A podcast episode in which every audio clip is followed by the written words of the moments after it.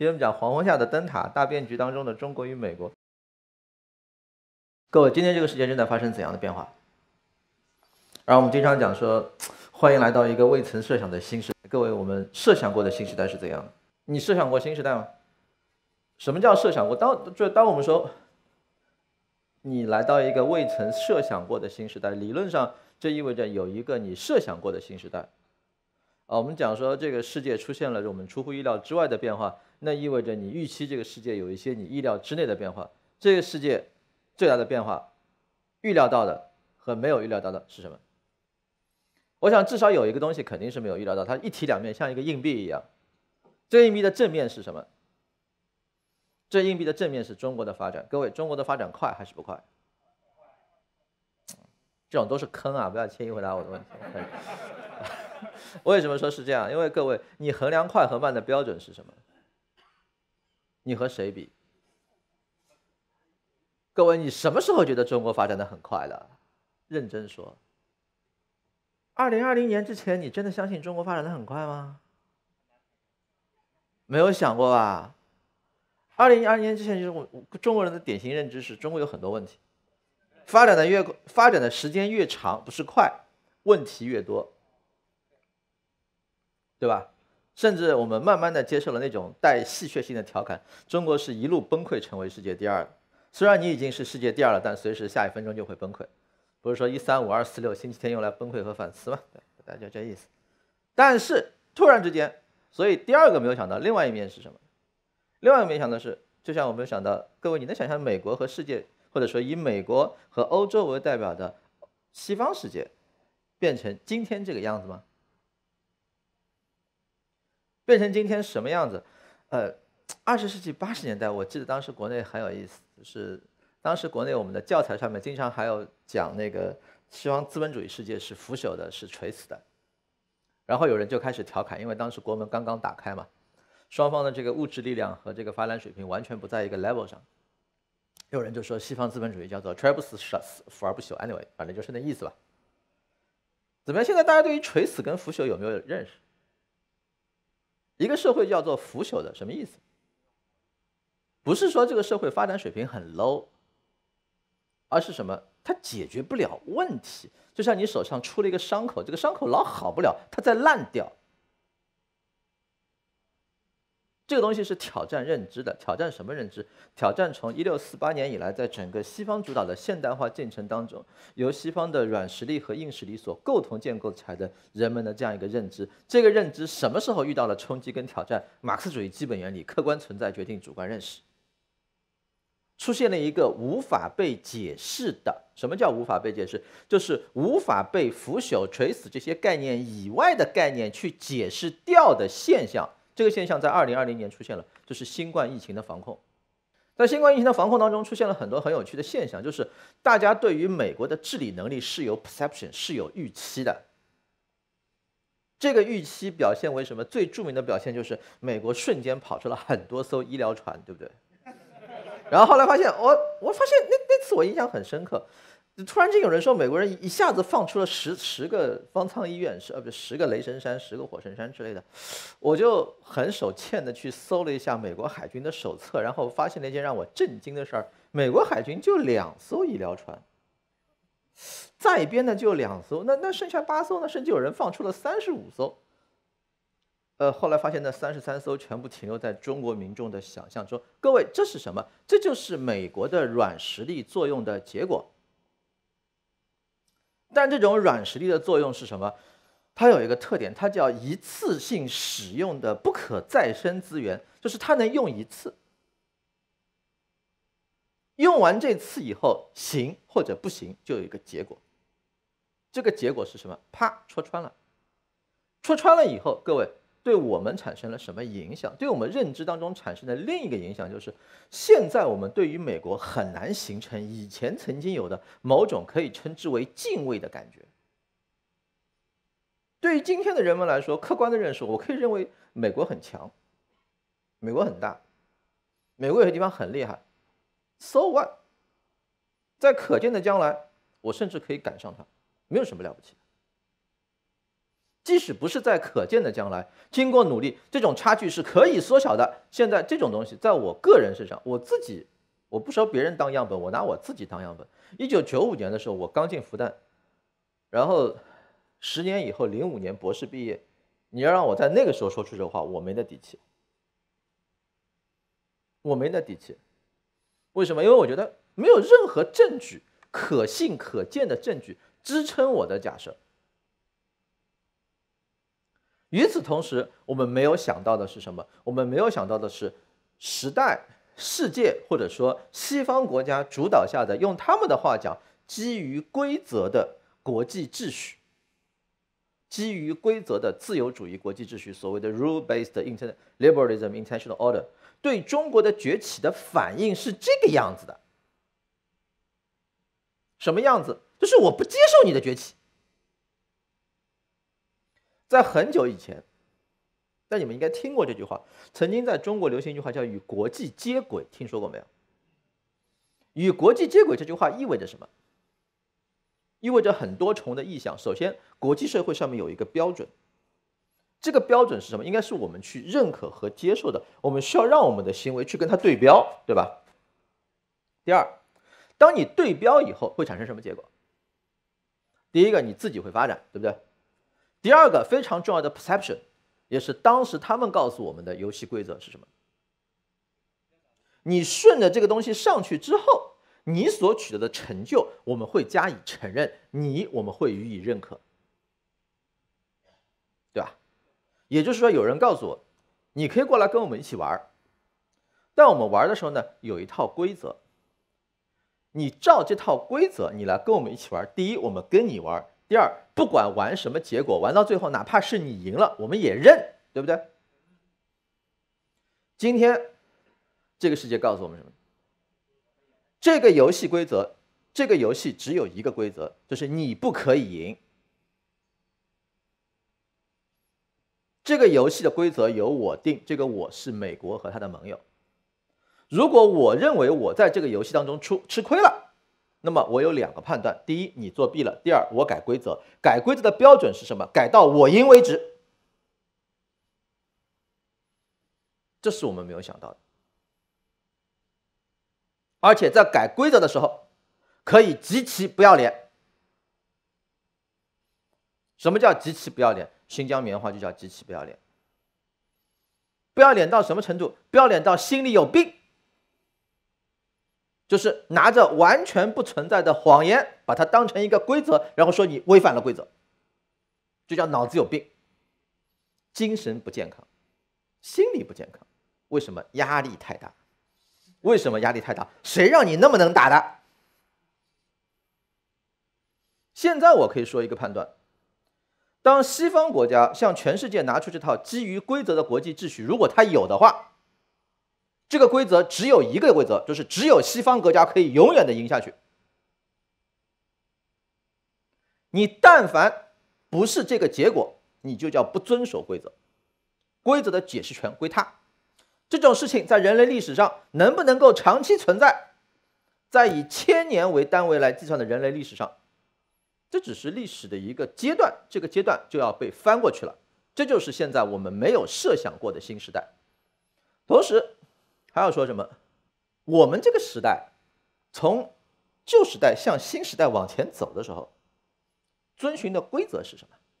注意，不是从零开始另起炉灶，而是大家习惯性讲的俄罗斯套娃，就是堆 buff 的。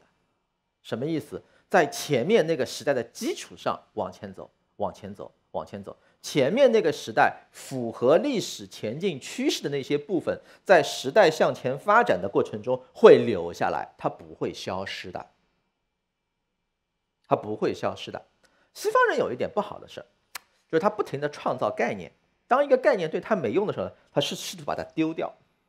我们经常要讲去反对西方的话语权，或者说我们要获得自己的话语权，在这个时候你要避免陷入一个误区。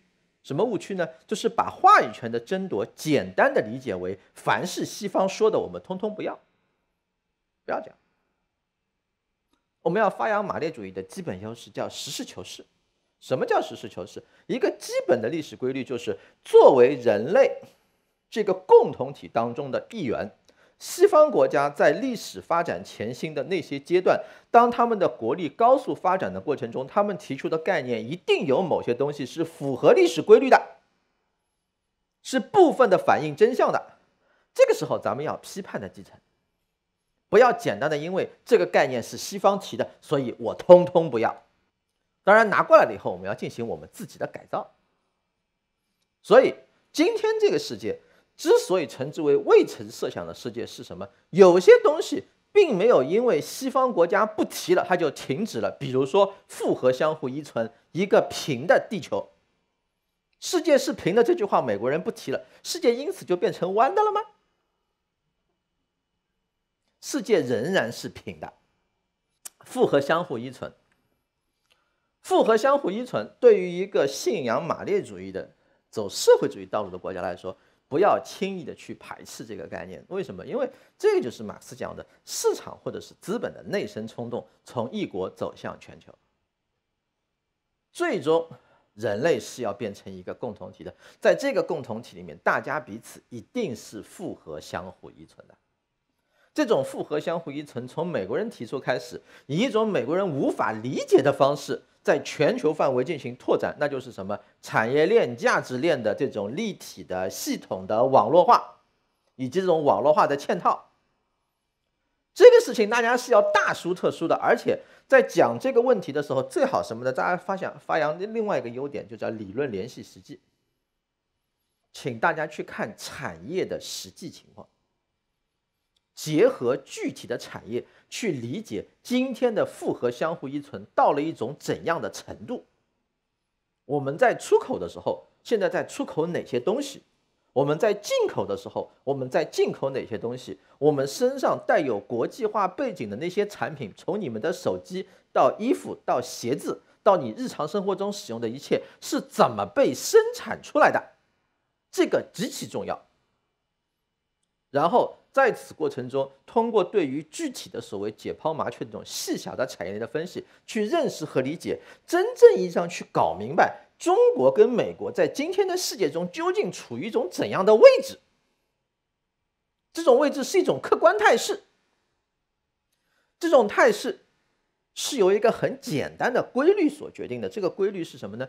就是以这种方式，中国和美国处在这种位置，用这种方式互动之后，他们创造出来的效率和价值最大化。啊，创造出最大的效率跟价值，到目前为止仍然是人类社会行动的主要动机。我不想说经济决定论。但到目前为止，没有任何证据证明可以有效的反制这种经济规律的制约，不管基于何种理由。有些行动你可以理解为是尝试，但是非理性的尝试最终会遭遇理性的校正，你就是会赔钱。第三，全球化，全球化这个概念呢，刚才讲了，地球是平的，复合相互依存，一体化，但是讲全球化的时候。经过二零二零年的发展，无非就是提醒大家一句是什么？就不要简单、乐观、盲目的认为只有好的东西会全球化，这不好的东西它也会全球化，就所谓的风险、威胁、挑战也会全球化。然后大家要明白，就是因为好的和不好的东西都会全球化。以及全球化产之后产生的成本和收益，在不同群体之间有不同的分配，所以他一定会有对于全球化不同的态度。有一些人会认同全球化，有一些人会反对全球化，有一些人会对全球化没有感觉。这个和全球化作为一种客观进程之间没有关系。为什么？因为客观存在不以主观认知的偏好为转移。你喜欢它或者不喜欢它，这个东西往那边走的客观规律是不会变的。但是，要变成一项战略，变成一种政策，变成一种主张，让人们去接受，那么你在你的战略政策和主张当中，就要去考虑的是什么？不是全球化本身，而是全球化过程中产生的成本和收益。你怎么样用那种非经济的、非市场的制度化的方式进行有效的管控，确保它的分配是公平合理的？你不去讲这个分配问题，然后揪着那些反全球化的人不放，说这帮人脑子有病。给他们贴一个民粹或者反制的标签，那就是美国的做法。而美国精英的这种做法，为什么这样去做？因为对这些精英来说，他要基于帕雷特最优的原理，他自己不想去承担成本，那他只能用另一种方式去把这个成本解释掉，无视这种成本的存在。能不能奏效？在短期，在掌握话语权，通过有效的教育和信息扭曲性传播的过程中，它可以取得局部性的效果，然后形成一些很奇怪的梗阻性的现象，就是在全球化进程中会产生一些议题，这些议题会出现两套不同的解决方案，一套解决方案是有效的，另外一套解决方案是形式化和表演性的。它的主要功能是什么？进行情绪的宣泄，这种情绪是基于人的移情作用。我说的更直白一点，我在说什么？比如说新疆棉花这件事儿，你说西方那些媒体真的就不知道沙磊那种货色提供的那个东西可能是有问题的？真的就不知道那些出来作证的长着歪瓜裂枣那那副样子，一看就不是好人那些人，他可能是有问题的？他们知道，But I don't care。为什么我需要一个假人把我的怒气合理的宣泄出去？就像什么一样？就像弗洛伊德死了以后，哎，美国警察哪年不杀几个黑人？为毛杀了这个黑人之后，引发了这么大的动静？美国早就普及移动互联网，早就有 video clip。为什么？因为内部的矛盾积累到一定点之后，就像高压锅上那个阀一样，它要喷气了。时候谁成为那个阀儿不重要，气什么时候累积到了很重要。那一轮气是把 Trump 上台以后，美国国内所有的，尤其是新冠疫情累积起来的情绪，在这儿一股脑儿全宣泄出去了。宣泄完了以后干嘛？该干嘛干嘛，继续回去挨欺负去。等欺负够了，到这儿来撒气，这就是民主的游戏规则。我对你欺负这件事是不能变的。但我给你提供一条排气通道，在这个排气通道里面，你以为自己已经不受我欺负了，回来之后你再自己心甘情愿的受我欺负，然后在此过程中，所有出来敢告诉你还有另外一种更加治本的解决方法的人，我通通干掉。啊，这是西方民主统治的经验，就这么干的。但是呢，在此过程中，他们就会面临一个问题，什么问题？就资本主义的内生矛盾的问题就解决不了，而这个世界慢慢的因此走到了一个全新的阶段。这是今天这个世界全球化的世界，这个全球化的世界，各个国家进行资源禀赋下的有效的交换。比如说，在美国有什么资本，在中国有什么？在中国有制造，中高端的制造。美国的资本，它的投资投在创新上，那些高科技的小玩意儿，实验室里面发明出来的东西，垄断企业用资本、金融投资、创新资本进去收购了以后，你拿到了这个东西投下去了之后，我要干嘛？资本是为了获取利润跟价值，利润跟价值的来源是什么？活的劳动，全球范围最有效率的活的劳动，最主要的一部分来源。然后，当活的劳动放到产品去了之后怎么办？销售，销售形成利润之后，各个国家分配，国家进行第一次分配，国家内部进行第二次分配。第一次分配的时候，主要根据资源禀赋和经济规律进行；第二次分配的时候，各个国家内部的政治体制发挥决定性的作用，在资本和劳动，在各个国家的资本和劳动，或者是市场和劳动之间进行第二次分配，甚至是第三次分配。而这个第二次分配跟第三次分配主要就跟经济没什么关系了，更多的就看什么？看政治。啊，很巧，今天早上阿里巴巴被罚了一百八十八亿，看到这个单子，所有人都爽了一口气吧？就是告诉你啥叫中国特色社会主义，你变成一个水平垄断企业没问题，我们这套游戏规则还是从美国那边学来的。为什么？有些行业具有天然的垄断属性，你要求它不横向水平垄断，这是违反经济规律的。但是你不能滥用垄断优势。啥？很简单，你平台做的再大，不能二选一。你用了二选一，就叫滥用垄断优势。滥用垄断优势就构成垄断，垄断对于市场良性竞争和市场创新以及消费者的福利是有损害的，怎么办？罚，罚到你改为止。不懂再罚。规制啊，博弈啊。有人整天讲信社信资，我告诉你，这玩意儿才叫信社信资的较量。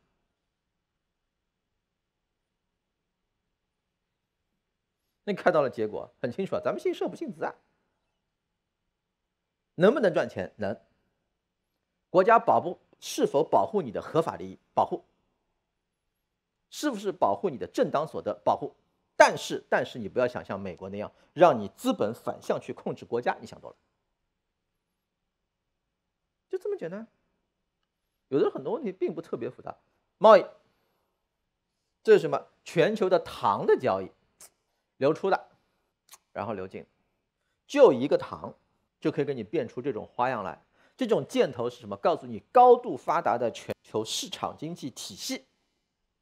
从这个市场经济体系里面，我们能得出什么结论？或者说我们要看什么东西？我们要问自己一个常识性的问题。我虽然不知道具体的过程，但是就最后的结局，我可以问一句话：你美国有什么能力对这么庞大的一个市场经济体系，用你的力量或者你盟友的力量，在全球进行精准调控？给我再建一个出来，你有这能耐吗？你有这能耐治愈这个国家治理的，让中国追得上去吗？昨天开始还是前天，大家都在看美国国会扔的一个什么对华什么总法案的两百八十几条，我勒个去！我估计大多数对这份法案感到担心的人，对于这个法案的认识跟理解，是把它理解成什么呢？理解成美国版的中国的第十四个五年规划和二零三五年远景规划纲要。在在中美战略博弈当中啊，一个常见的问题是什么？现在在网上有很多人，他的那个 sense 是不对的，就是他知道非常很多细节，他技术性的细节甚至比我都清楚，但本质上他不知道他说的那个东西是什么。我举个很简单的例子，你到我微博上去看，一一帮人在跟我讲苏联人拿拿拿拿核弹炸油井的事儿。然后有人跟我认真的讲，什么那个东西炸下去了之后，把什么油井里面的放射性燃料给燃烧掉。石油井里面给我哪来的放射性燃料啊？那玩意儿是石油啊，不是铀二三五啊。苏联那个油井灭火很简单，它就是下面是个油田，那个油田打通了地地质管道往外喷油，上面的火灭不掉，为什么？那个油不停的往外出啊。苏联人怎么办？苏联在边上挖了个垂直竖井，扔了个炸弹进去。这个炸弹的威力足够大，横向嘣切了一刀，把那根喷油管道给切了，那火不就灭了吗？有个毛关系啊！还燃放射性燃料烧掉，你以为苏联用氢弹造了个核反应堆出来啊？啊，这个叫做 no sense，知道吗？就是他知道氢弹是啥，但他不知道啥叫油井。抄了一堆核反应堆的术语，然后来脑补。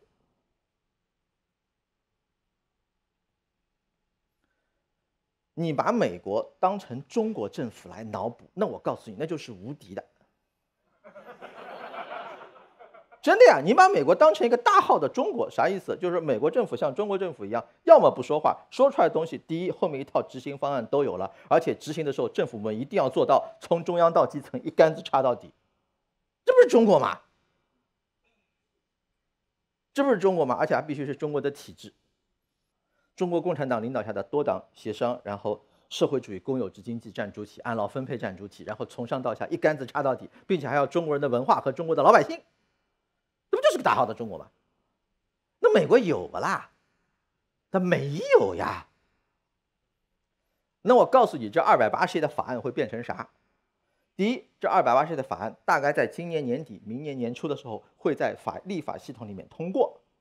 通过以后，通过以后，美国立法进行选举，明年国会中期选举，国会中期选举，这是民主党拿出来的法案，能赢吗？能赢继续执行，没有的话，共和党出来第一件事情重新拿一套法案出来。所以我今天讲，看到这套法案，还有人告诉我说，这只是美国人预想中的对付中国七十套法案中的一套。我的第一反应是什么？如果我有钱，一定要找到那家给美国国会供应办公用品和耗材的公司，把它买下来。各位，告诉一个简单的公式：一个法案两百八十页。美国国会五百个议员，上下两院，五百个议员，一人一份，乘以再乘以七十，什么概念？九百八十万页，这卖纸就能发不少财。然后呢，四年以后，这两百八十页法案，你在四年之内能执行多少？四年以后选举结果是什么？你能保证下面一个人拿着这个法案继续执行下去吗？我大概率的告诉你，四年以后他们会拿出新的七十套方案，再过四年他们会拿出更加新的七十套方案，而于此，不要把它理解成为我们的五年规划，知道吗？我们的五年规划是五年之后要执行，要要要要回溯的。每个部委现在头上顶了一一个倒计时的台账。这个五年规划，我们现在年终就要回溯一次，前面两年你干了啥？它要分解为量化指标的，每年完成哪些目标？它有一个路线图这样下来的。这种东西美国是没有的。首先，人家就是个联邦制国家，它是个复合制国家。它不是我们中央跟地方的关系，中央对于地方是没有话语权的。你认为这两百八十套方案在没有美国地方政府的配合下能落地吗？这是对美国没有 sense。继续把美国当成了那个嗯集装箱船港口，看一看全球的分布，就这你来跟我斗？呃，你跟我打冷战？冷战的意思，咱不相往来，咱不相往来。你准备把这些东西这几个大的圈儿往哪儿搬？这这白宫这个这个这个这个这个在这儿啊，你你你得挖个挖个道儿，把这个蓝的给弄进去啊，它要有水啊，一听就是中国人，没水怎么办？挖一条。波托马克河放那儿就那样了，几十年、上百年不变的，人家资本主义就是稳定，好吧？哎，所以各位，当你心情不太好的时候，调出一些基建的图来调整一下自己的心情。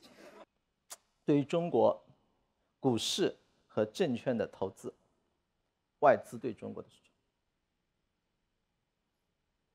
下面股市，上面证券，然后。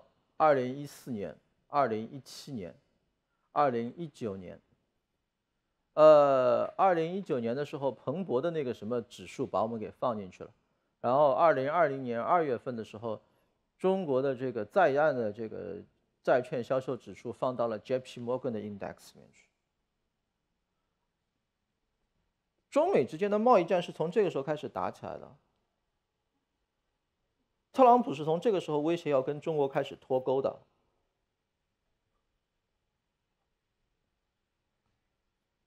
特朗普在这时候被选掉了。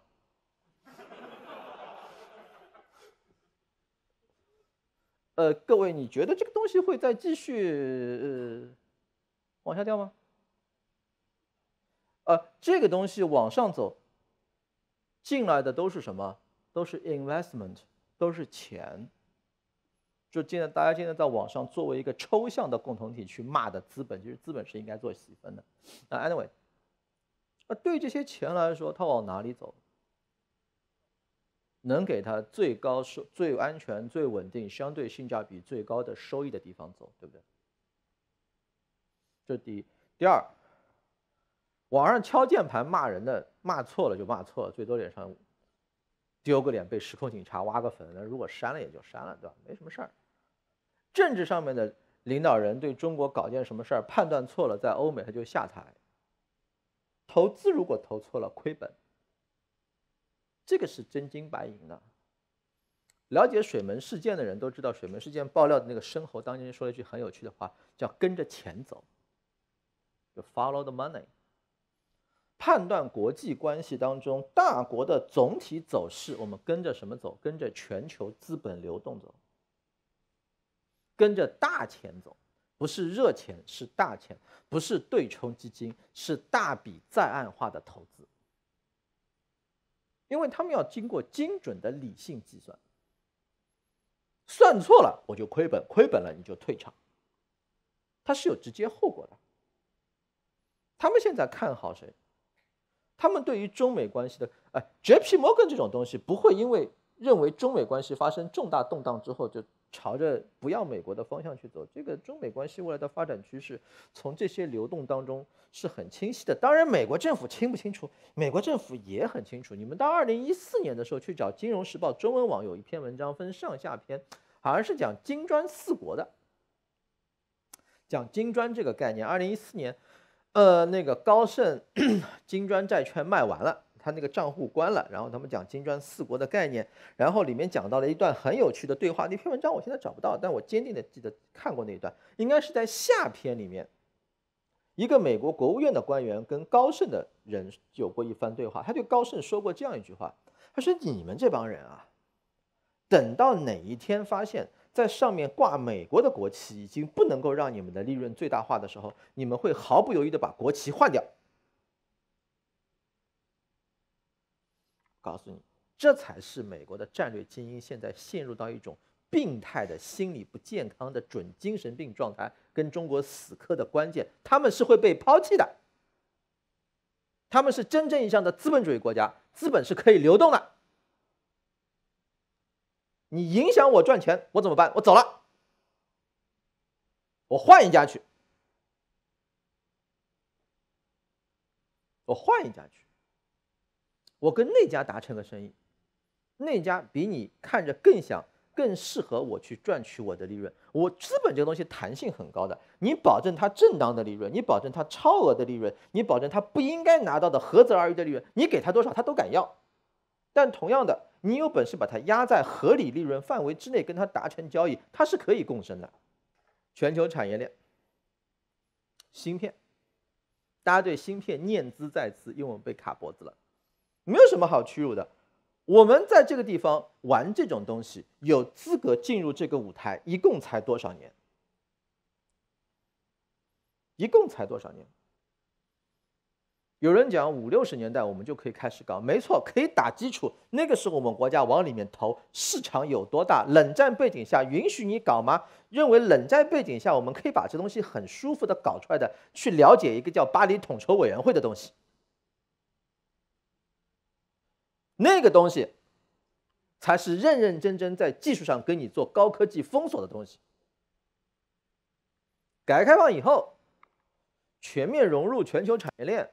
以市场化的方式，在产业链当中认认真真的把自己的位置向上进行移动，而且这个是什么？这个只是粗的意义上的产业链。芯片是一个高度细分、复杂和精密的领域。现在中国就要取得事实上的突破，是需要时间。同时，在中间设定中国目标的时候，要理解一件事儿，就是我们的需要。和所谓 先进科技之间的辩证关系。现在全球最先进的纳米工这个芯片工艺是多少纳米的？那东西用在什么地方啊？对于一个国家来说。对于美国整天挂在嘴边的中美战略竞争，美国人整天讲到的美，像这次最近不是又又掐了我们五家企业嘛，还是还是七家企业，七家企业做超算的。对于军工这个概念上来说，他关注的是芯片的尺寸和制程吗？这个时候我们要紧张，要焦虑，但请适度紧张，理性焦虑，别自己把自己莫名的给逼疯了。二十世纪八十年代，里根政府抛出过一个东西，叫“星球大战计划”，都记得吧？星球大战计划后来据说在苏联的解体过程当中发挥了作用，对吧？它发挥了什么作用？它打乱了苏联发展的节奏，把原本已经稀缺的资源投入到了战略，就是军备竞赛过程当中去，进一步加剧了苏联内部经济的失衡，加速了它的解体，对不对？对今天的美国来说，它需要对中国干嘛？是跟中国去拼先进还是不先进吗？不是，我们战略竞争的焦点是双方各自的发展。美国要做的事情是打乱我们的节奏，我们要做的事情是维持自己发展的节奏。所以，我们的领导人，我就告诉你，这种事情，你也许想不明白，但是我们领导人早就想明白了。什么叫早就想明白？十九大报告看过啊。放弃幻想，准备斗争。我守住我的底线，划清楚我的红线。你过了底线，我揍你；过了红线，我跟你进行博弈。然后呢？然后我沿着自己的方向和道路，用自己的节奏向前走。我踩都不踩你的。我们的外交部的部长乐玉成写文章讲什么？我们不会允许小人胡来，我们也不会跟他起舞。你在那儿犯帕金森，我要跟你一起动吗？你那叫盲动，我那叫乱动。对吧？但你过了红线，我是要揍你的。我要反复把红线跟底线跟你讲清楚，这就是大家后面要讲到的安克雷奇讲清楚的事情。新冠疫情，新冠疫情现在美国控制住了吗？啊，以及长荣号，这个长荣号往那儿一堵是一件极其搞笑的事儿。什么叫搞笑的事儿？这些搞笑的事情不是说别的，就是欧美发达国家推动的上一轮全球化。和全球治理留下的跟全球直接相关的关键基础设施，比如说苏伊士运河，它有多脆弱？它有多脆弱？为什么那么脆弱？因为那一轮全球治理是由私营资本推动的全球治理和全球化进程。那条河只要能够适航情况下最低成本开挖就行。为什么？要不然孙氏运河我我钱哪来啊？这是我私人资本投资啊！我要精准测算多少年能够收费，把它收回来的。你换中国试试看，别人不是说了，我给你挖个苏伊士海峡出来，这国营企业啊，它一定是亏本的。它亏了以后带来了什么？带来了正向的外部性啊！就像各位我们的。国营手机运营商在四 G 和五 G 的投资上就是明亏的。他设备更新换代，基建上去之后，他收话费的钱还没赚完呢，他已经升级换代了。他是国营企业，这就叫信社跟信资，知道吧？信社那社那玩意儿就是社会的社，这利益是往社会的方向去跑的。信资那个资是资本的资，是往资本的方向去跑。今天这个世界，一定程度上，长荣号这个事情是有隐喻的。什么叫隐喻？我们世界要解决的问题，可能就是这么大的一个问题，但是我们能够使用的工具就这。有一句话：“治大国若烹小鲜。”我给你条鱼，你给我拿把铲沙子的铲子进去铲，一铲子下去，鱼没了。中美关系出问题你给我这儿放个核弹，那是解决了，运河一起没了，那行不行啊？不行。在相互依存的情况下，在相互依存的情况下去解决国际体系中核心利益交接的问题，维持体系的总体均衡跟稳定，这是我们这代人面临的挑战跟任务。这东西没法图一个爽字的。为什么把这东西拿出来说隐喻？我记得很清楚，有一本书叫《社会学的想象力》。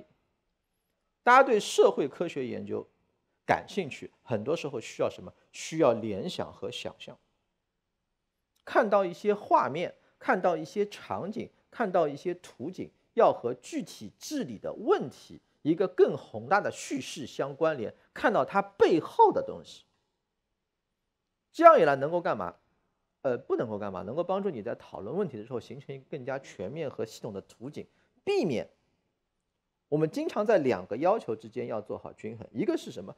讨论要有充分的深度，这个时候会充斥大量技术化的细节，同时整个讨论要处在战略布局当中一个合适的位置上。这个时候你的目光就不能只有一个显微镜，你要抬起头来有一个全局的视野。这个时候，想象力和隐喻还有联想是至关重要的。最后简单开个头，拜登来了，中美关系为什么没有好起来？让子弹飞里面那句话，县长来了，鹅城就有救。拯救鹅城的问题从来不在于有没有一个县长，也不是县长一个人的事，是鹅城里所有人的事。最后攻破黄四楼碉堡的，是认定黄四楼。已经该被打倒的俄城的民众，而当这些民众真实的向这个碉堡发起攻击的时候，会发现这个门其实是纸糊的。中美关系也一样，这个命题本身就是一个伪命题，形成这个命题的基础是中美关系的好坏取决于一个美国总统。换一个美国总统，中美关系就可以发生颠覆性的变化。美国总统在中美关系当中起的作用，充其量相当于什么？化学反应当中的催化剂。都学过基础化学，对吧？催化剂是干嘛用的？催化剂只是加速。就改变已经正在发生反应的那个速度，它本身能反应吗？它本身能决定这个反应发生或者不发生吗？不能。中美关系走到今天，它对我们提出的第一个挑战就是，已经不能够用单纯的中美关系好或者是不好来加以衡量。我们要对中美关系用这个机会进行一次全面的反思。这个全面的反思，就是中美关系进入到了一个动荡、波折和调整的阶段。这个阶段预期大致上会持续十年左右的时间。十年左右的时间很长，但如果你算上特朗普已经用掉的四年时间，其实也没多少。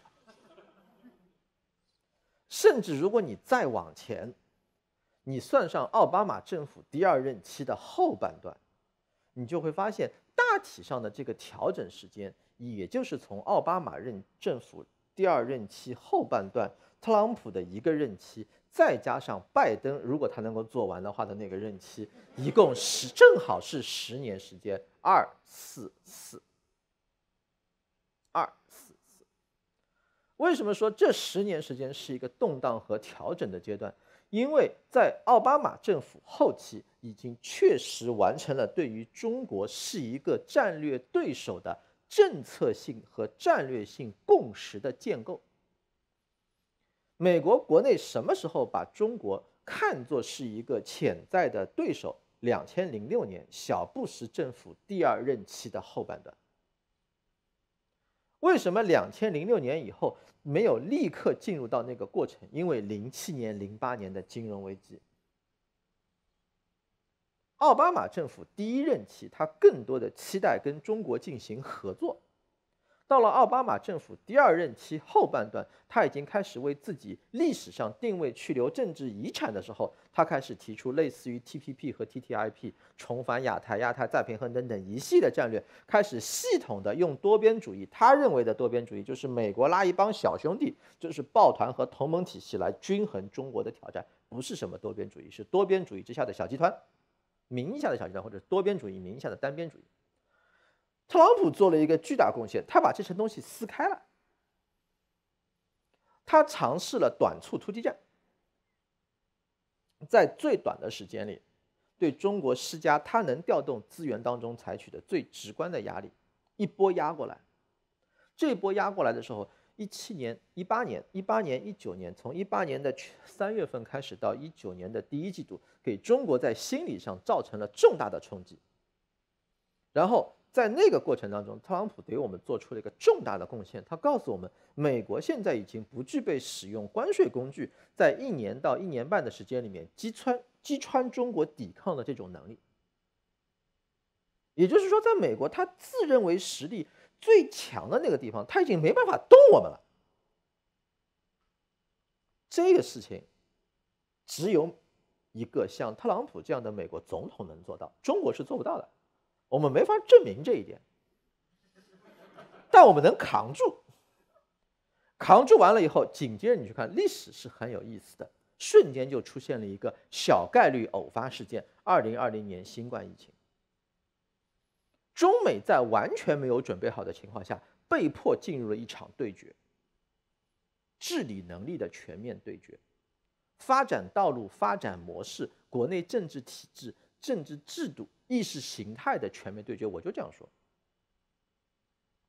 新冠疫情的治理结果就是资本主义好还是社会主义好，就是这个检验结果。现在的结果就是。社会主义，中国中国特色社会主义在应对新冠疫情的挑战中展现出了不可比拟的全球最大的优势。然后，美国开始慌了。美国开始慌了，为什么开始慌？因为新冠疫情暴露出了资本主义的固有缺陷，并且让斯大林曾经说过的那个概念，所谓资本主义的总危机，在美国和西方国家内部开始系统的酝酿和逐渐的表现出来了。一个向下的循环。拜登是什么？拜登他承担的是一个急诊室里面的慢郎中，他所处的位置是急诊室。什么急诊室？美国现在的病情在急剧的发展。什么叫急剧的发展？就是美国现在在新冠疫情的治理过程当中，持续不断的使用了抗生素和强心针。并且这个抗生素和强心针的剂量已经快要接近它的极限，就是他现在的经济是靠硬水冲着的。就这个人看着活蹦乱跳，但每隔两个小时打一针抗抗生素、强心针，救急的那种强心针，没有一个人能够这样长期存活，没有一个国家能够这样长期存活，他就是在赌。然后他现在干嘛？他现在要在最短的时间里面把这些多出来的水花掉、吸收掉，在它膨胀到不可收拾之前，花到它该花的地方去。比如说，他认为的基建项目。然后你看他那个基建，你就知道跟我们那个基建其实根本不是一回事儿。而且，你不要看两万亿啊，就就是你不要拿那个两万亿美元乘上一个汇率换作是中国人民币多少。你麻烦去看一下美国造一座桥的单价，我们这儿大概五百万人民币能造出来的桥，那儿没有两千万美元，动都不要动。为什么？因为它造桥的整个过程，资本主义跟社会主义的区别就在社会主义关注的是我有没有一座桥，资本主义关注的是我赚了多少钱。一个是冲着钱去的，你知道吗？今天早上来，我看到一条消息，当年特朗普的成名战，纽约市政府内部一个溜冰公园，那个溜冰公园烂尾，特朗普出来说：“我来干。”纽约政府说：“行，我给你六个月时间，总造价不能超过三百万，超过三百万我年底收回。”特朗普上来三个月到六个月做完两百万美元。就纽约政府评估六个月三百万美元是不可能完成的任务。就特朗普这样的人上去之后，连六三到六个月两百万美元就干完，就已经是神一般的存在。在中国这就是渣，好不好？就这，然后你拜登冲出来要跟我们在基建云里面斗。想象一下，朝鲜战场抗美援朝。美军跳出来说：“我不打范弗里特当量，我跟志愿军打一场三三制单兵对决。”那你看不起我是吧？中美之间在拜登政府时期会进入一场深度中经中期阶段的博弈。这场深度中期阶段博弈最终的结果，大概率是美国国内政治变动和政治过程形成重大的冲击跟干扰，并且决定性的展示，在任何领域，美西方都失去了在短期内迫使中国做出重大让步和抑制中国威胁的可能。大家可以拭目以待。好了，我们休息一下吧。